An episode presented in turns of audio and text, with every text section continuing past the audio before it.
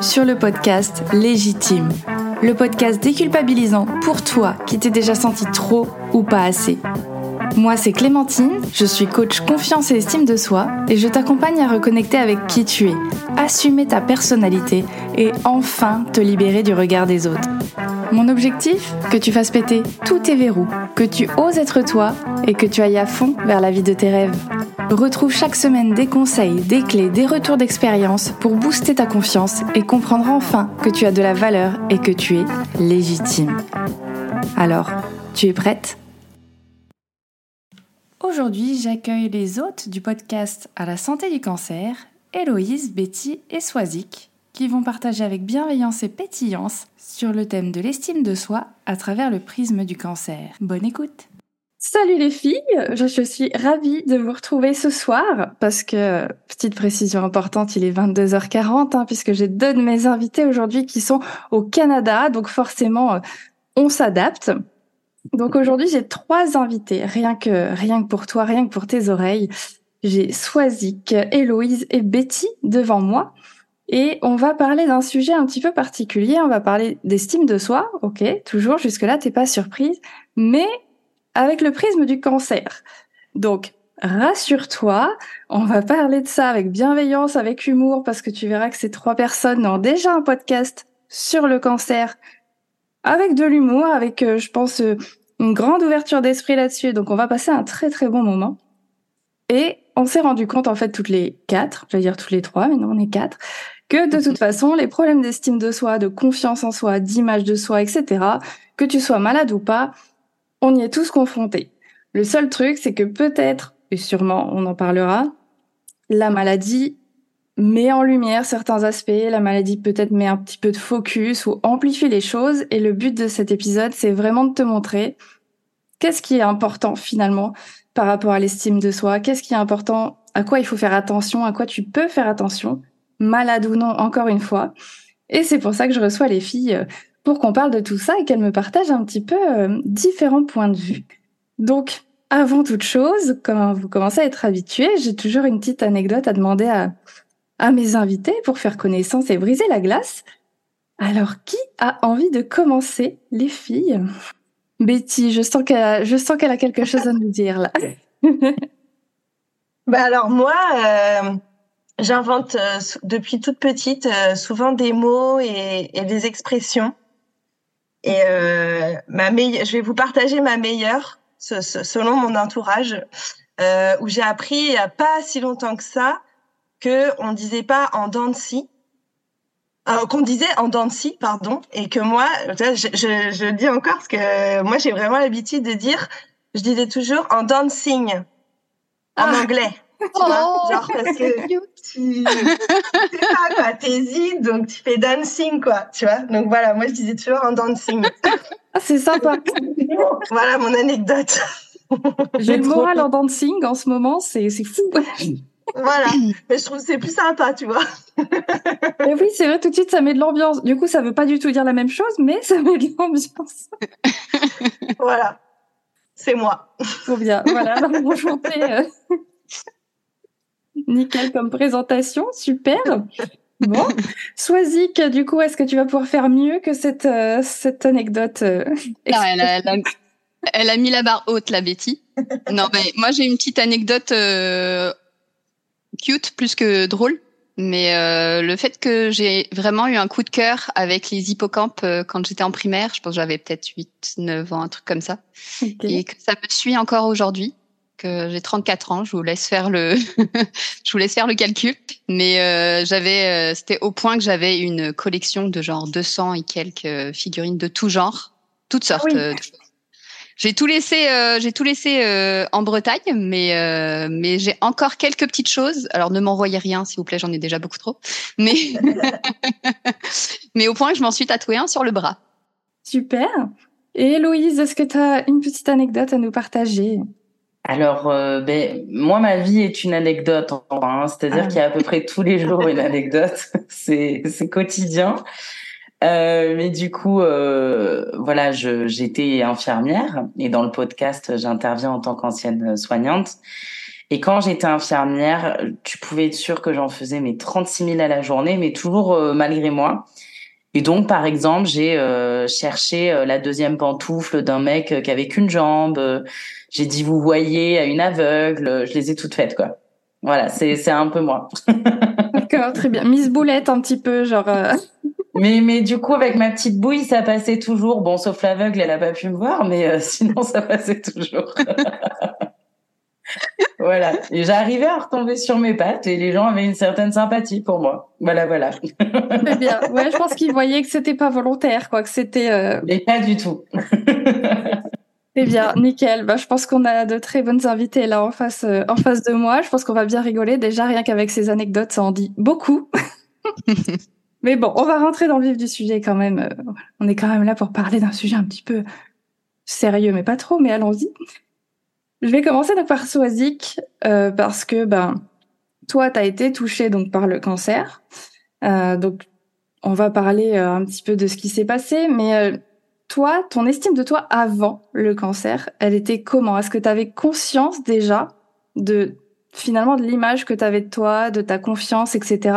Ou est-ce que c'était quelque chose qui n'était pas forcément euh, en première vue, enfin chez toi, quelque chose que tu faisais attention en fait? Euh, alors moi, vraiment plus jeune, j'avais une très mauvaise estime de moi. Euh, je me cachais dans des vêtements et tout ça. Avant la maladie, ça allait mieux. Donc je dirais pas que j'avais pas du tout conscience parce que j'ai travaillé pour, j'ai eu, j'ai fait des séances notamment avec une psy, donc ça a quand même euh, aidé. Mais euh, ben donc effectivement, on en a parlé nous déjà dans un épisode de l'estime de soi et on l'a divisé en trois euh, catégories entre guillemets. Donc euh, il y avait l'image de soi, l'amour de soi et la confiance en soi. Et l'image, euh, l'image, je dirais avant mon cancer, je dirais que mon image de moi était rendue plus ou moins neutre. Okay. Neutre à tendance quand même un peu négative, mais en tout cas, j'étais pas, tu vois, je me dénigrais pas non plus. Okay. Euh, l'amour de soi, euh, pas ouf et confiance en soi euh, vraiment pas bonne quoi. Ok. Pour résumer. Nickel. Donc on était euh, au top à tous les niveaux, ce que je exact. Tout à fait. Ça marche. Et du coup, après la maladie ou même pendant, finalement, euh, qu'est-ce que ça a changé en fait? Qu'est-ce que ça a transformé? Est-ce qu'il y a des choses qui se sont amplifiées? Est-ce qu'il y a des choses finalement où tu t'es dit euh, finalement c'est pas aussi important? Est-ce que comment ça s'est Qu'est-ce que ça a fait comme changement? Bah, tu l'as bien dit tout à l'heure qu'en fait, pendant la maladie, ça met des choses en lumière et notamment ça. Moi, je sais que par exemple, pour l'image de, de moi, je me suis jamais autant sentie moi et féminine que pendant la maladie, alors que je mettais pas de perruque, je mettais pas toujours de foulard, j'assumais le crâne, nu, le crâne nu et en fait, moi personnellement, ça m'a beaucoup aidé justement euh, côté image de moi. Après, ça n'a pas été tout beau tout rose, hein, parce que j'ai perdu euh, une quinzaine de kilos et donc là, ça a été un peu euh, compliqué. Mais justement, que ce soit euh, l'image ou l'amour de moi, je pense que ça a pris une tournure différente dans le sens où effectivement on voit les choses de manière différente et les priorités sont pas les mêmes et aussi les niveaux des choses graves sont pas les mêmes. Ouais. Et donc du coup, alors ça s'est clairement pas fait du jour au lendemain et ça je c'est quelque chose d'important pour moi aussi parce que des fois on entend euh, des raccourcis de témoignages où on a l'impression que parce qu'ils ont eu une maladie euh, du jour au lendemain euh, tout va bien, tout est tout est formidable et la vie est belle, il faut vivre à 100%. Moi je trouve que c'est important aussi de dire que c'est tout un processus et que ça passe par des hauts et des bas et que ça peut être long. Et même si justement pendant la maladie, j'ai eu des moments où physiquement, par exemple, je me sentais, enfin, physiquement, euh, pas dans le sens fatigue, etc., mais vraiment physiquement dans le sens image de moi. Ouais. Euh, je me sentais mieux. Il y a eu encore des hauts et des bas derrière ça, et il y a eu tout un processus pour que aujourd'hui, je me sente en général beaucoup plus euh, mieux. Enfin voilà, que j'ai une meilleure image de moi, une meilleure estime de moi. Mais c'est ça a été vraiment tout un processus, et effectivement, la maladie aidant ça m'a fait comprendre justement que ben par exemple mon corps en fait justement mon cœur a tenu le coup et mon corps a tenu le coup malgré tout ce qui s'est passé. Et en fait aujourd'hui j'en suis reconnaissante là où dans la maladie des fois on peut se sentir trahi par le corps. Oui. mais aujourd'hui je me, je me sens vraiment reconnaissante donc je le traite mieux. Ok super super. Bon, je vais revenir à toi, mais on va faire parler un petit peu euh, nos deux autres invités. Euh, donc, Héloïse, donc toi, tu es ancienne infirmière, hein, c'est ça, et Betty, toi, donc, tu es socio-esthéticienne. Tu nous raconteras un petit peu plus tard ce que c'est, parce que je pense qu'en France, c'est pas encore super connu, ou en tout cas, euh, peut-être si tu es vraiment euh, bah, confrontée à, à, ça, mais donc tu nous expliqueras un petit peu. Mais vous, les filles, justement, du côté des, des soignants, enfin des côtés des accompagnants, vous avez été confrontées donc à, à, des personnes malades, etc., justement, qui devaient avoir une estime peut-être en baisse ou peut-être pas finalement, mais comment vous l'avez vécu? Euh, Est-ce que justement vous avez des retours par rapport à vos patientes de bah justement comment elles se sentaient, comment elles se voyaient, comment elles se sont vues évoluer? Enfin, comment vous, vous avez vu les choses? Euh, Alors, en tant que moi, en tant que soignante, ce que j'ai pu voir, c'est euh, c'est ce que j'avais aussi un peu expliqué dans dans le podcast à la santé du cancer c'est que il y a vraiment des espèces de montagnes russes. C'est-à-dire qu'au début, quand euh, les personnes arrivent pour le pour les filles par exemple, euh, beaucoup c'est ah mais je vais perdre mes cheveux avec la chimio, tout ça ça les stresse énormément. Euh, pour les hommes, c'est euh, alors, je veux pas catégoriser, hein, mais je, je relate euh, ce que j'ai pu avoir. Hein. On n'est pas du tout dans une catégorisation. Euh, j'ai eu beaucoup d'hommes qui me disaient euh, ah est-ce que est-ce que je vais pouvoir continuer à vivre comme d'habitude? Est-ce que je vais pouvoir travailler? Ça pouvait aussi parler de du des rapports avec sa femme, dans l'intimité, des choses comme ça. Et après, une fois que la maladie était installée, ben, un peu comme l'a dit Swazik, l'aspect physique, image de soi, ils avaient passé un cap et c'était même plus ça en fait. Le but c'était de survivre. Donc en fait, moi en tant que soignante, ce que j'ai pu identifier, c'est qu'au début, il y a vraiment l'image souvent qui est atteinte. On est vraiment sur quelque chose de très image. Et après, quand ils sont un peu au fond, c'est l'amour. À quoi je sers? Je vaux plus rien. Euh, vraiment ce truc d'utilité, le, le, nombre de personnes que j'ai pu entendre, mais euh, comment ma compagne ou mon compagnon va m'aimer encore, euh, euh comment je peux être une mère, enfin et c'était violent pour nous en tant que soignants parce que c'est ce que je dis souvent, on, est à la fois la main qui soulage et la main qui injecte, qui, qui fait aussi euh, tout ça. Donc c'est un rapport assez schizophrénique pour le coup. Et après, vraiment, cette espèce de remontada quand ça va mieux, où euh, euh, pour beaucoup, enfin pour beaucoup, pas pour tous, hein, mais, mais pour certains, c'est une espèce de revanche où ils ont un espèce de truc de l'au-delà qui arrive et, et ils disent ben voilà tout ce que j'ai pas osé faire tout là où je me suis pris la tête avant ben là j'y vais et je m'assume. Et justement ces femmes qui euh, qui n'ont plus de cheveux et qui vont dire eh ben je vais pas mettre de foulard je vais pas mettre de perruque et j'y vais. Ces femmes qui se font tatouer le soin le sein plutôt que de faire une reconstruction et qui préfèrent garder sans sein. Ces hommes qui après ça euh, vont complètement changer de vie ces femmes enfin il y a un truc derrière qui leur donne un espèce d'élan et du coup on va sur la confiance où en fait ils passent à l'action et, et c'est vraiment quelque chose que j'ai pu identifier. Donc, je, en tout cas, de, de, ma vision de soignante, la première chose touchée, c'est l'image. Derrière, c'est l'amour qui se fait défoncer, clairement. Et après, ils arrivent à re-récupérer en estime au travers de la confiance. Et c'est en passant à l'acte qu'ils arrivent à se remettre. Et euh, il y a des parcours sublimes. Et, euh, et moi, j'ai toujours été hyper admirative. Et, euh, et quand on les voit repartir comme ça, c'est magnifique. Et puis, c'est des leçons de vie permanentes. Hein concrètement, en tant que soignante, je me suis pris des leçons de vie constantes. Hein. Ouais, c'est ce que je me disais aussi euh, quand tu es confronté justement à ça et que tu vois bah, ces évolutions, ces hauts et ces bas, comme disait Swazik, que c'est pas euh, voilà, c'est pas parce que tu as un élan comme ça que d'un coup euh, tout va bien, tout est beau, tout est rose, c'est les bisounours, mais que il y a quand même des évolutions, il y a des passages à l'action qui font, bah, comme tu dis, que allez petit à petit on reprend le pouvoir, on reprend cette, comme tu as dit, le truc sorti de, de nulle part là, on y retourne quoi.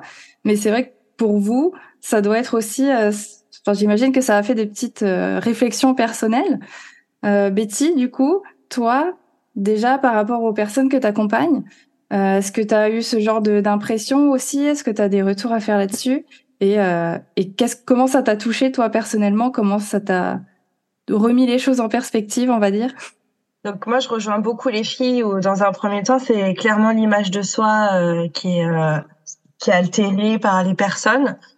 Alors moi, je travaille dans une fondation donc pour euh, qui accompagne les personnes euh, atteintes de cancer, mais j'ai majoritairement des femmes avec cancer du sein. Donc je vais plus me baser euh, par rapport à ça parce que c'est mmh. vraiment cette majorité-là que je suis. Et donc, euh, cancer du sein, donc effectivement, euh, avec la chimio, tu perds tes cheveux. Donc, tout de suite, c'est vraiment euh, ça qui, qui, qui, vient en premier les toucher profondément.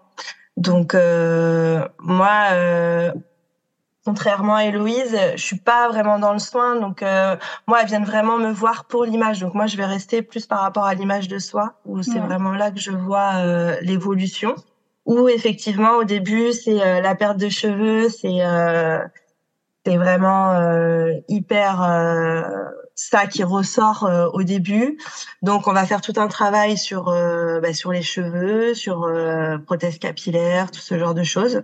Et finalement, on se rend compte pour alors pareil, j'aime pas généraliser, mais quand même, le plus souvent, ce qui se passe, c'est que finalement, elles ne mettent quasiment jamais leur prothèse capillaire. Et en fait, elle s'assume complètement euh, avec euh, le coconnu, comme on dit. Et en fait, tu les vois euh, bah, dans la lumière, quoi. Et justement, j'en ai beaucoup aussi qui me disent que avant d'être malade, euh, elle n'avait jamais fait un soin visage, fait se maquiller. Pour la, pour beaucoup d'entre elles, c'est c'est genre la première fois qu'elles prennent soin d'elles comme ça, dû à la maladie. Et en fait, euh, elles s'éclatent quoi, euh, et elles vont être limite euh, plus apprêtées que ce qu'elles n'étaient avant. Donc ça, c'est vraiment génial. Et moi, bah, je m'éclate de voir ça quoi. Enfin, je trouve que c'est c'est génial. Tu les vois se transformer, tu les vois s'assumer, tu les vois se sentir belles. Enfin, surtout là, j'ai plein d'images dans ma tête quand on fait des ateliers tout ensemble. Enfin, c'est vraiment, c'est vraiment génial d'assister à ça. Et euh, bah ouais, tu t'en, toi aussi, tu t'en prends plein euh, la, la, figure de, de les voir euh, avec euh, autant d'assurance, sans, sans cheveux. et par rapport au sein aussi, pareil, quand il y a eu ablation du sein ou reconstruction, voilà, c'est, toute ta féminité qui est touchée, quoi, mine de rien. Et c'est des warriors. Carrément, carrément. On peut petit applaudissement, euh, pas trop fort sinon ça va exploser le micro, mais sachez qu'on applaudit. Pour les femmes Non, mais c'est vrai que c'est intéressant parce que j'aurais tendance à penser que justement, effectivement, quasi naturellement, on, elles iraient vers les perruques. Enfin, je me dis moi aussi c'est pareil. Si je perdais mes cheveux, je serais là genre oh mon dieu, mais euh, il faut il faut faire quelque chose. Et du coup, c'est super intéressant de voir que finalement, tout le chemin parcouru te détache complètement de ça et te libère de ton image, enfin dans le sens où j'ai l'impression que tu te réconcilies avec ton image, mais genre tellement que tu décides vraiment, euh, ouais, j'ai envie de te montrer ça, je te montre mon crâne chauve et en fait je m'en fiche, le plus important c'est autre chose, c'est peut-être que je m'apprête un peu plus, euh, que je me maquille parce que finalement je trouve ça sympa ou je trouve ça, je trouve ça trop bien, enfin je trouve ça trop beau. Mais c'est surtout aussi que même si on essaye euh, durant euh, durant le rendez-vous d'aller vers quelque chose qui va le plus les ressembler, elles se rendent compte par elles-mêmes que finalement, même avec quelque chose qui est à peu près similaire, ce, ce ne sont pas elles. Et donc je pense que ça déjà, ça, ça chemine, tu vois, à se dire bah c'est pas moi en fait, je me retrouve pas dans le miroir quand je me vois avec cette perruque quoi. Ouais. Plus aussi, il faut le dire, les traitements, ça donne énormément de bouffées de chaleur, tu as tout le temps chaud. Euh, la prothèse capillaire, ça, ça tient quand même super chaud. Donc au bout d'un moment, en fait, tu lâches prise, je pense, et tu te dis, euh, pas colle, je mets le, le coconnu et c'est bon, quoi. Tu vois, je pense que ça, ça aide aussi. ok, super, ouais, Louise. Ben, il y a ce truc aussi un peu pour rebondir sur euh, tout ce qu'on vient de se dire, c'est que ce que j'ai pu constater en tant que soignante, c'est qu'au final, euh, le cancer, pour beaucoup, ça leur a permis de faire une pause, d'enfin réaliser qu'ils ne prenaient pas soin d'eux ou d'elles. Mmh. Et ça les a forcés finalement, à, de façon assez extrême, à dire, bon, il serait peut-être temps là. Et comme disait Betty, de se remaquiller, de faire des soins du visage, des massages. Et il y a cette notion de d'un peu reprendre son, son pouvoir, sa souveraineté en fait euh, de, de soi, quoi, et, et d'enfin se prioriser. Oui. Il y a vraiment cette notion, et c'est pour ça que l'estime euh, dans le cancer, elle est pas du tout linéaire, elle évolue. Et, euh, et quand ils ont ce truc de enfin reprendre un peu les rênes et dire allez j'y vais, ben là il se passe des choses sublimes et ça assume énormément. Ok, ouais, super, trop bien. Sois-y que tu voulais dire. Ouais, bah c'est en fait c'est aussi l'idée, donc effectivement, je te rejoins complètement, Héloïse, c'est de, de, de, se prioriser d'apprendre à prendre soin de soi et d'apprendre à prendre soin de soi en fonction de vraiment qui on est aussi et de la manière dont on a envie de le faire. De se détacher un peu des injonctions justement, on parlait de maquillage et on peut penser que ça fait partie des injonctions, mais non, parce que là, c'est justement une manière. C'est pas on se maquille parce qu'il faut se maquiller ou on se maquille parce qu'il faut camoufler des choses. C'est vraiment se maquiller pour prendre soin de soi et se faire plaisir à soi et le faire de la manière dont on a envie. Et je trouve que c'est pareil en fait pour les pour la perruque ou, ou, ou tout ce qu'on peut mettre en place. Euh, personnellement, je sais que la perruque, ça me rassurait en fait au début. Et effectivement, j'ai cherché une perruque qui ressemblait le plus possible à, mes cheveux d'avant. Et ça me rassurait de l'avoir. Et des fois, je l'ai utilisée, mais justement, je choisissais en fait les moments où je l'utilisais. C'était pas de la mettre au quotidien pour faire comme si de rien n'était.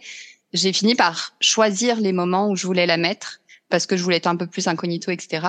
Mais effectivement, je te rejoins, Betty. En fait, quand tu la mets, tu as juste l'impression de déguiser et oui, c'est très bien pour les gens qui ne te connaissent pas parce qu'ils le voient pas forcément, mais en fait, tous ceux qui te connaissent, ils savent que c'est une perruque, toi aussi. Donc, bon, voilà, l'intérêt est plus euh, est plus le même. Tu t'en rends compte une fois que tu l'as sur la tête.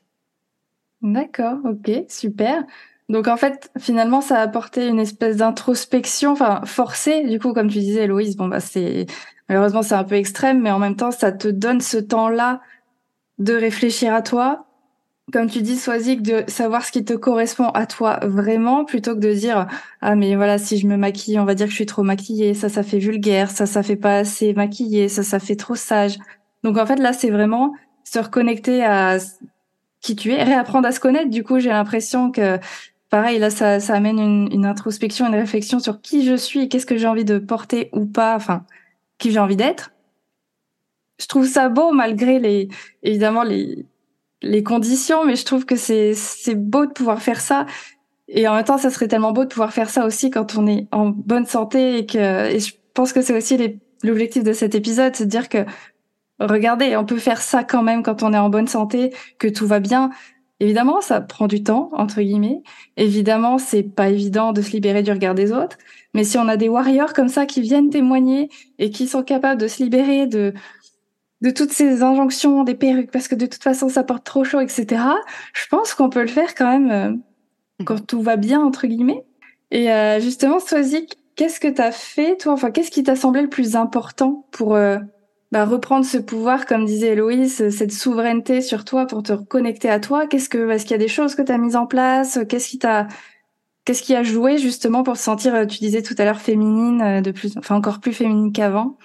Moi déjà, ouais, pendant les traitements, et je l'ai, je l'ai analysé que après, hein, je m'en suis pas forcément rendu compte sur le moment, mais effectivement, ma manière à moi de garder le, le la main, le pouvoir, et attention pas le contrôle, parce que pour moi le contrôle, ça veut dire vraiment justement tout contrôler et, et faire en sorte qu'il y ait rien qui dépasse et faire en sorte que c'est de notre manière à nous que ça se passe alors mmh. que dans la maladie, euh, c'est clairement pas possible. Donc ça nous apprend aussi le lâcher prise.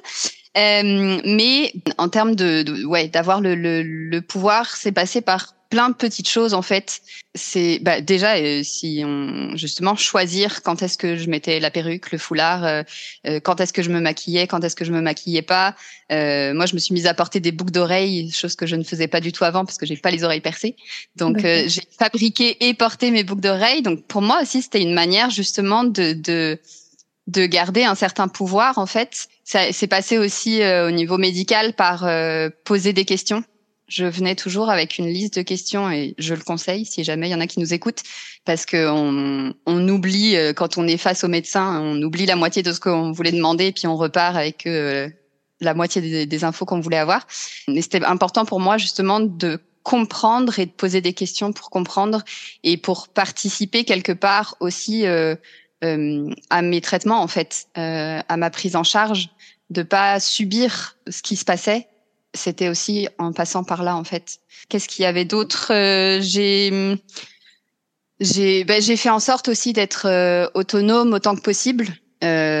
Alors il y avait des jours où c'était plus compliqué, mais, euh, mais mais même là ça peut passer par différentes choses. J'ai géré mon tout ce qui était administratif, tout ce qui était aussi euh, gérer les rendez-vous médicaux, parce qu'en fait j'ai entendu un témoignage il y a pas très longtemps de quelqu'un qui disait un emploi du temps de malade et c'est très bien utilisé, je trouve, parce que vraiment, quand on quand on est malade, on se rend pas compte, mais c'est une charge mentale de dingue. Euh, on a l'impression que tout est pris en charge et qu'il suffit de se laisser porter, mais pas du tout. Et en même temps, c'est justement une manière de garder le pouvoir aussi, justement, de, de pouvoir gérer ces choses-là quand on le peut. Ou en tout cas, bah voilà, encore une fois, à, à notre échelle, en fait. C'est aussi, euh, moi, je pense que de garder le pouvoir, ça peut passer même par des choses qui nous semblent petites, en fait. Euh, et encore une fois, bah, justement, le, le fait de, de, prendre soin de soi euh, via le maquillage, via les soins euh, esthétiques, etc., bah, c'est aussi une manière pour moi de garder le pouvoir.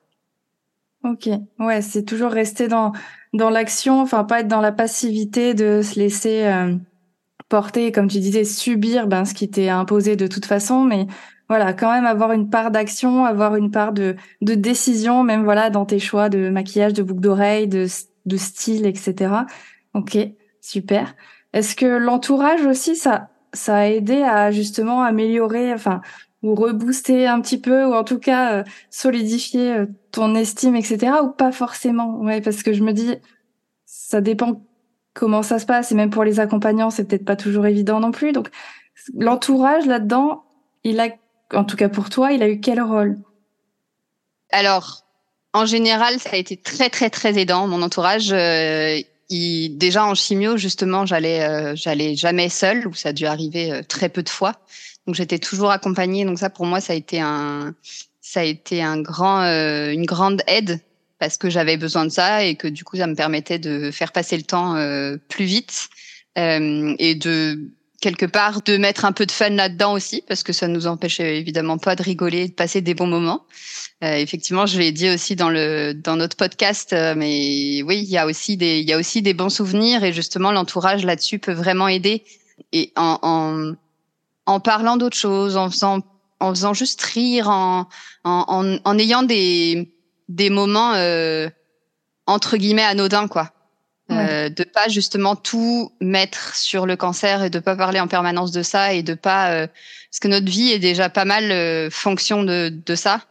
Donc juste être même prendre des nouvelles écouter et être présent mais aussi être présent en faisant des choses qu'on fait d'habitude quoi.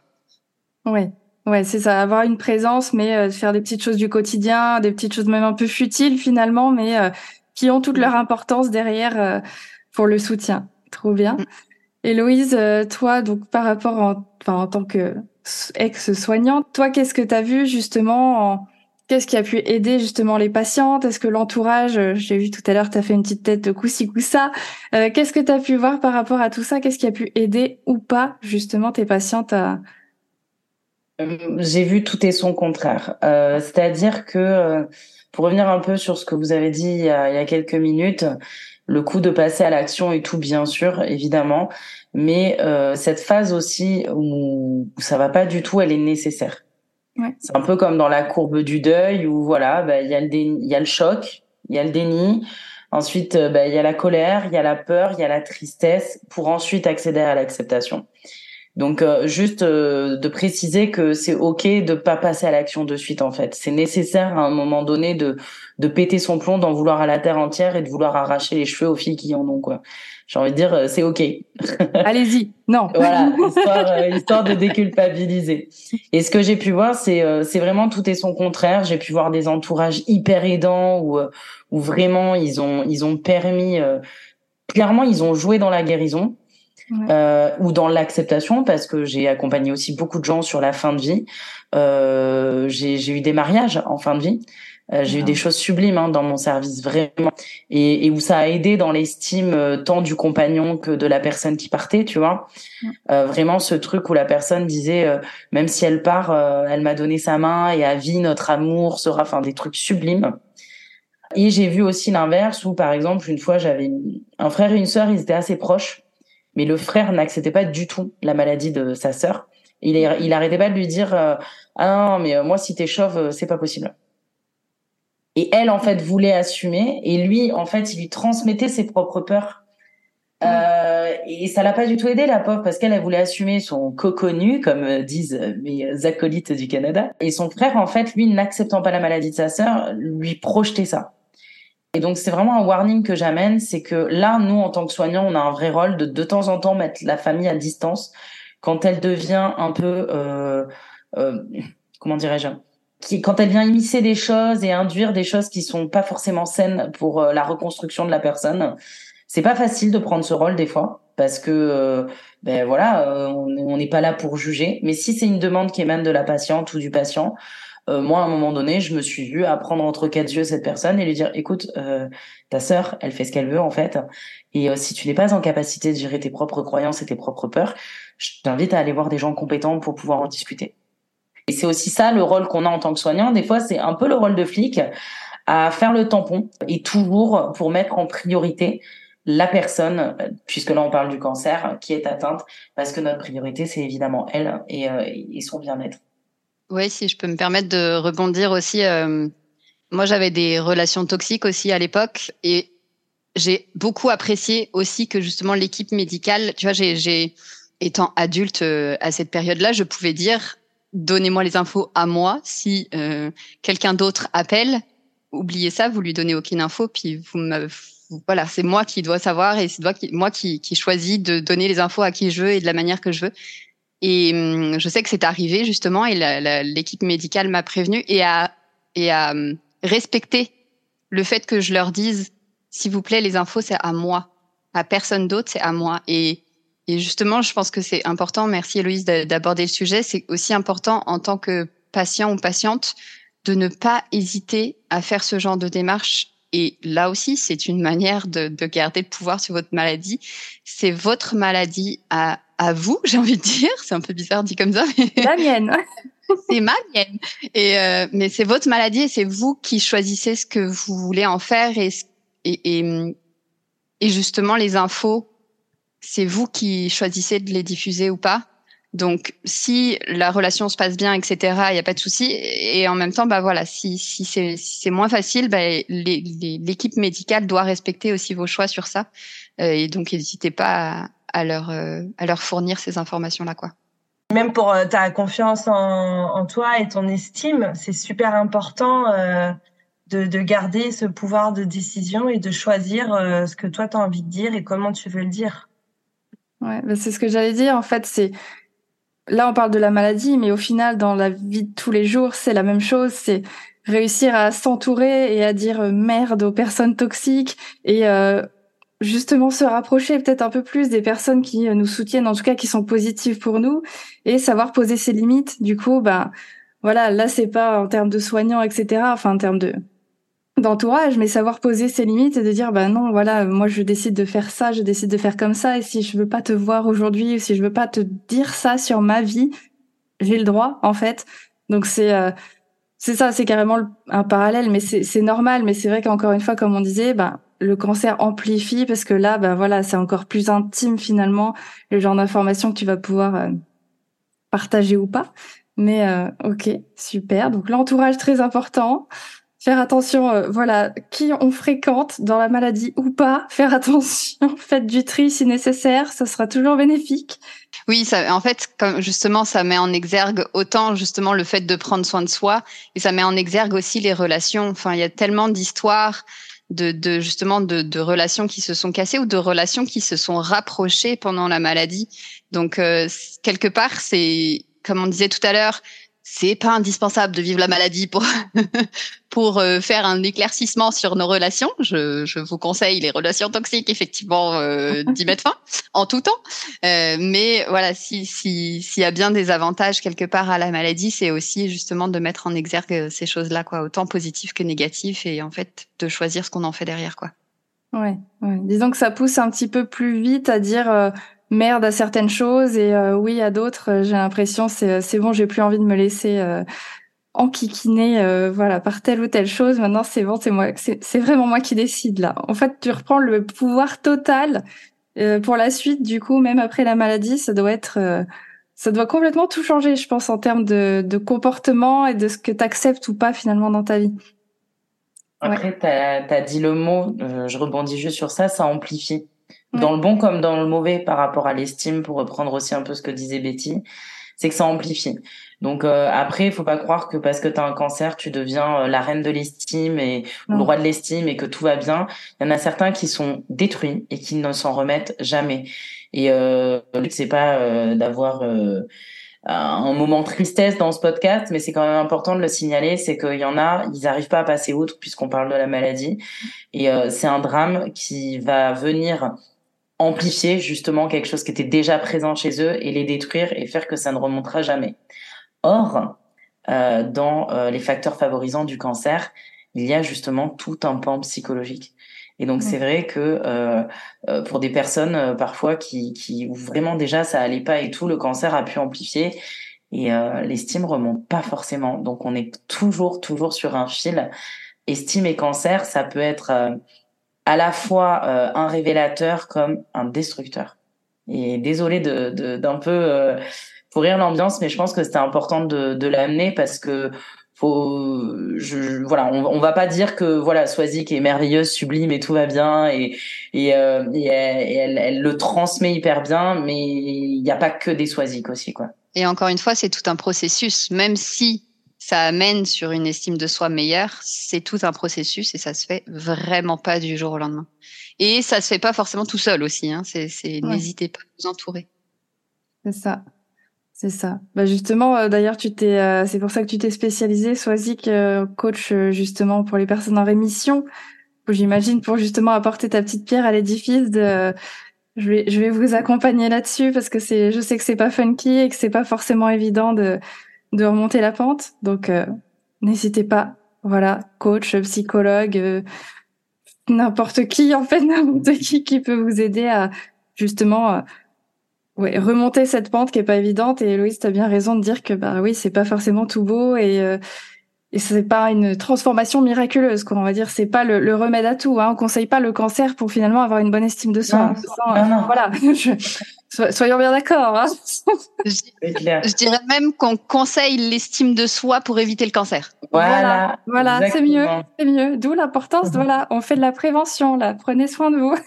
Exactement. Mais du coup, là, ce que j'ai amené, ben, je pense que c'est Betty finalement qui est peut-être le plus confrontée à tout ça. Ouais, c'est ce que j'allais dire, Betty. Euh, du coup, bah, tu vas pouvoir nous présenter rapidement déjà socio-esthéticienne pour qu'on sache un petit peu plus en détail, parce qu'on en a parlé un petit peu de ce que tu faisais, mais tu nous parles vraiment de à quoi ça correspond et à qui ça s'adresse, même si on se doute un petit peu vu le sujet du podcast, mais voilà, à quoi ça, à qui ça s'adresse, à quoi ça sert et bah toi justement, euh, voilà, à quoi tu es confronté euh, au quotidien? Donc la socio-esthétique, ça s'adresse à toutes les personnes euh, qui peuvent être à un moment de leur vie fragilisées physiquement, psychiquement et ou socialement.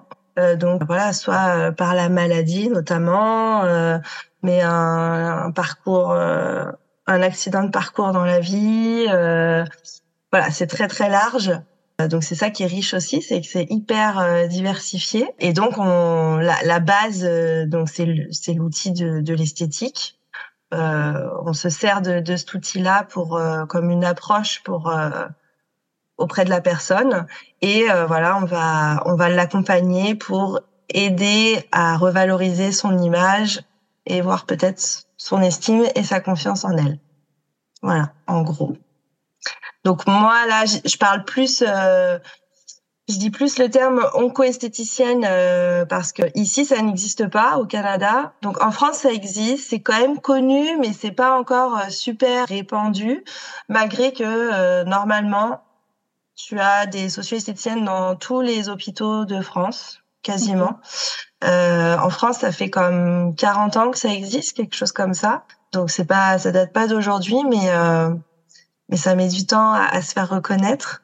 Et donc euh, au Québec, parce que j'ai dit Canada, mais je crois que dans dans l'est du Canada, dans l'ouest du Canada, ça existe. Mais au Québec, euh, ça n'existe pas. Donc, euh, pour plus que les gens se repèrent, je dis onco-esthéticienne parce que là, je suis vraiment bah, au niveau de l'oncologie. Donc là, je travaille à la fondation donc qui accompagne les personnes atteintes de cancer. Et donc là, je leur donne je reçois donc beaucoup de femmes Donc, euh, je leur donne beaucoup de conseils, euh, d'échantillons de, produits, parce que avec les, la chimio, tu as beaucoup d'effets secondaires au niveau de la peau, euh, les ongles. Euh, bah, justement, tu perds tes cheveux, tu perds tes, tes poils, donc sourcils et cils. Donc voilà, plein de petits conseils pour comment entretenir ton cuir chevelu, comment recréer une ligne de sourcils, redonner de l'illusion un petit peu à, à, à l'altération du visage, des ongles, voilà. Donc, euh, je fais beaucoup de conseils. Et puis après, je fais aussi des soins, bah parce que déjà, euh, ça leur fait vachement de bien. C'est super important au niveau de leur bien-être. Et puis aussi, euh, pour euh, pallier aux effets secondaires, c'est super important. Donc voilà, ça fait deux en un, c'est trop bien. Et je fais aussi des ateliers euh, collectifs pour euh, justement euh, créer un peu une, une cohésion. Euh, elles sont, je fais pas des gros ateliers, elles sont comme six. Et je trouve que c'est plus, ce serait trop, tu vois. Donc et là c'est génial aussi parce que tu vois qu'elle elle crée du lien. J'avais peur au début, ça pourrait peut-être d'entendre l'expérience ou le parcours d'une, ça, ça fasse peur. Et en fait, pas du tout, quoi. C'est hyper positif. Euh, elles se remontent euh, le moral les unes les autres. Euh, enfin, c'est hyper bienveillant. Euh. donc voilà, c'est tout ça, la socio-esthétique. Ok, super. Bon, c'est déjà pas mal. Je pense qu'on on a un meilleur aperçu, même si du coup, visiblement, ça fait 40 ans que ça existe et que voilà, je débarque, hein, mais je serai peut-être pas la seule qui écoute ce podcast. Donc voilà. Et puis au pire, si vous connaissiez, ben, venez me le dire, comme ça, je me sentirai un culte. Et puis voilà. Mais, euh, mais ok, super. Et du coup, donc tu fais des soins, tu fais tout ce qui est voilà conseil euh, par rapport au maquillage, enfin pour tu disais pour euh, remettre un peu de sourcils, remettre des effets finalement sur le visage, etc. Euh, comment tu vois, enfin tu, quel impact tu vois du coup sur les bah, sur les femmes que tu accompagnes, puisque tu m'as dit que c'était plus des femmes. Qu'est-ce que comment elles se sentent en fait après après ces soins, après bah, ça va un petit peu redire ce que j'ai dit au début, où je trouve que, mais après, pareil, je veux pas généraliser, mais euh, majoritairement, je vois énormément euh, plus de lâcher prise, vraiment, et euh, de s'assumer, quoi. Enfin, je vois vraiment l'évolution où, où, au début, c'est entre guillemets la catastrophe. Je vais perdre mes cheveux, comment je vais faire, comment je vais le vivre. Comme disait Swazik tout à l'heure, voilà, il me faut une prothèse capillaire, j'ai besoin d'être rassurée. Et, et puis à la fin, euh, elles arrivent, euh, donc le coco à l'air, euh, la, la, grosse banane. bon, je dis pas que tout est beau, tout est rose, hein, mais mais tu vois vraiment une évolution hyper positive. Après, il n'y a pas que ça, et comme dit Louise, attention, tu vois, mais quand même, majoritairement pour les femmes en cancer du sein aussi, je, je fais bien attention à ça. Mmh. c'est vraiment ça que je vois. Ok. Ouais, donc plus de lâcher prise, plus de, de je m'assume et puis euh, voilà, comme j'ai envie d'être, comme j'ai envie de faire, etc. Évidemment, bah oui, il y a toujours des exceptions. Enfin, c'est toujours un petit peu plus complexe que ça, mais en tout cas, ça a quand même du bénéfice. En tout cas, euh, sur l'immédiat, ça a du bénéfice. Ça donne un petit coup de, un petit coup de peps peut-être, voilà, à son image et. Euh, ouais, puis c'est euh, elles prennent du plaisir à soit reprendre soin d'elles ou commencer à prendre soin d'elles. Et euh, ça, c'est euh, ça, c'est top. Ouais, ouais, c'est ça. C'est en fait c'est quelque chose qui qu'elle faisait pas avant finalement. Bah comme Héloïse, tu disais tout à l'heure, il y a des gens qui qui n'avaient jamais fait de masque, par exemple, hydratant sur le visage et qui là finalement se découvrent. Bah, finalement, si si j'essayais pour pour voir, ça a l'air sympa, c'est agréable sur le visage. Ok, donc c'est vraiment ça de un truc que je faisais pas du tout et que je prenais pas le temps de faire. Finalement, euh, je prends plaisir à le faire et et peut-être à l'implanter du coup dans, dans, leur quotidien à, la suite, j'imagine. Bah oui, puis toi, j'en ai plein. Euh, alors, elles n'ont jamais fait de, de soins du visage. Elles vont prendre rendez-vous. Et alors là, c'est ah ouais, euh, oh, c'est extraordinaire. Et elles reviennent toutes les deux semaines, quoi. Et ça devient vraiment leur petit euh, rituel, tu vois. Et euh, enfin, c'est génial quand tu vois ça, quoi. oh bien, elles sont accros maintenant. Ça y est. Ouais. Si je peux me permettre, en plus, on parle de femmes, puis c'est bien connu. les femmes, on a tendance à être éduquées pour faire attention aux autres. Et donc là, quelque part, la maladie nous donne la bonne excuse, entre gros guillemets, pour prendre soin de soi. Et on, bah voilà, grâce aux soins de Betty, finalement, elle découvre que, hey, c'est pas mal en fait, prendre soin de soi. C'est ça, c'est pas mal de se faire chouchouter. Et euh, je voudrais rajouter que j'ai eu mon premier homme le mois dernier. Ah. je suis contente, ça commence. Voilà. Bien. Et alors, comment ça s'est passé? Ah bah il a adoré, il a repris rendez-vous. Écoute. Euh, Et voilà, un macro en plus. bon bah trop bien. Bah voilà, les, les hommes, si vous êtes au, au Canada, euh, au Québec, et eh bah allez-y, Betty vous attend. elle est prête à faire des soins. Elle n'attend que vous visiblement. ok, super.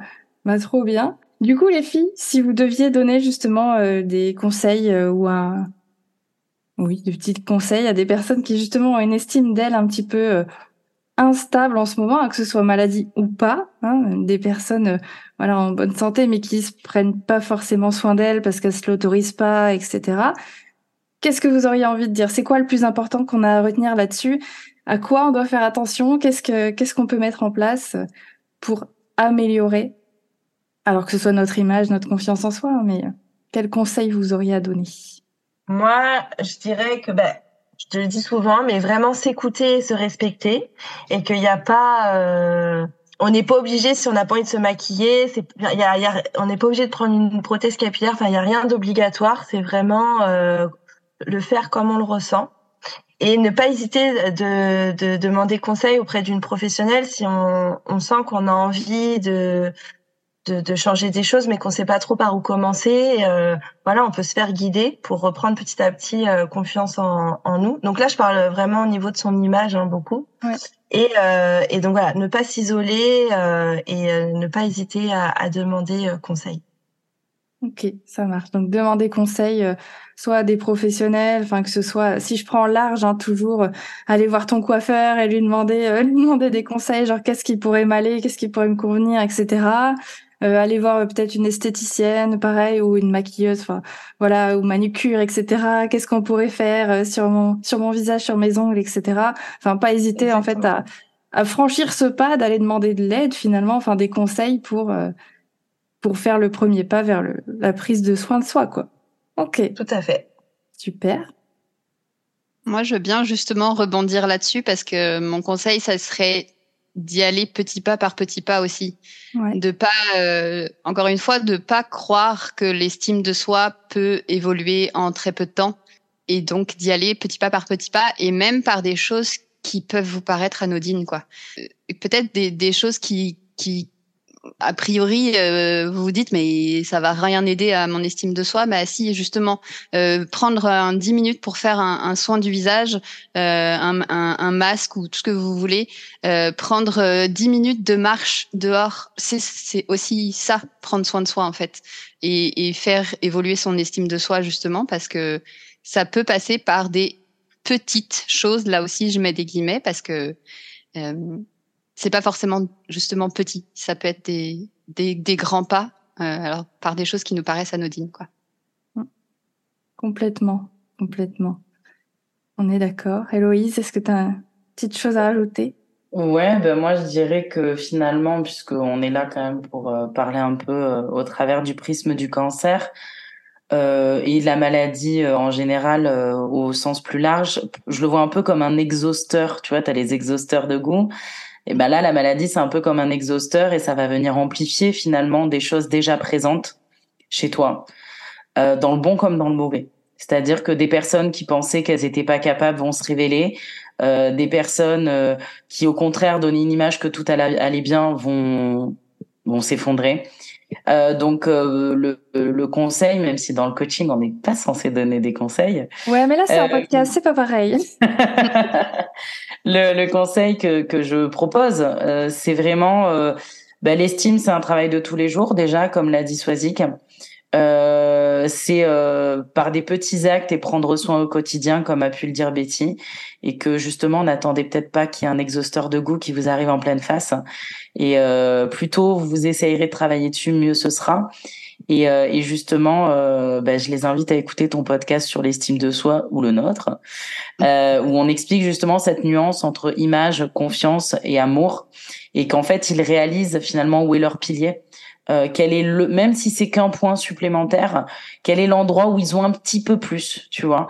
Donc si par exemple ton pilier c'est la confiance, bah, du coup faire plusieurs passages à l'acte qui te permettront de nourrir ton image, ton amour. Si finalement tu as un bon amour de toi, ben venir le nourrir pour te rassurer, pour oser passer à l'acte. Donc vraiment identifier sur quel pilier ils, ont un petit point supplémentaire et, euh, et mettre en place euh, ce qu'il faut. Yes, parfait. Bah super. Donc on voit un petit peu où est-ce que où est-ce qu'on est un petit peu un petit peu mieux, on se sent un petit peu mieux, confiance en soi, image de soi, amour de soi, et puis on met en place les petites actions, toujours petit pas par petit pas, pour pas se faire peur de toute façon et pour peut-être pas trop chambouler non plus, parce que c'est ça aussi quand tu te jettes dans le grand bain parce que tu te dis je vais tout changer d'un coup. Généralement c'est là que c'est les paniques à bord, donc euh, petit pas par petit pas et comme a dit Betty, on se respecte, on prend soin de soi et on prend le temps de se respecter. Vous avez le droit de prendre soin de vous. C'est même une obligation. Voilà, pareil. Dans le coaching, on fait pas ça, mais c'est, voilà, j'ai décidé. Être de vous votre priorité. Ouais, se prioriser, ce n'est pas être égoïste. Non, c'est altruiste. Hmm, c'est ça. Oh, ouais, encore mieux, c'est altruiste. Bon, super. Bah, écoutez, euh, merci beaucoup, les filles, pour votre euh, intervention.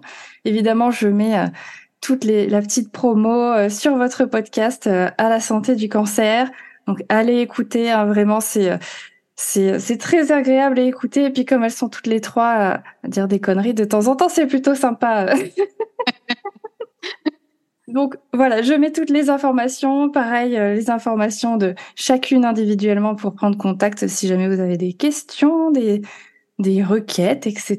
Et puis, euh, puis voilà, je vous souhaite une bonne, alors, bah, bonne nuit pour Héloïse et euh, bonne soirée pour Betty et Swazik. Merci, à toi. ciao. ciao.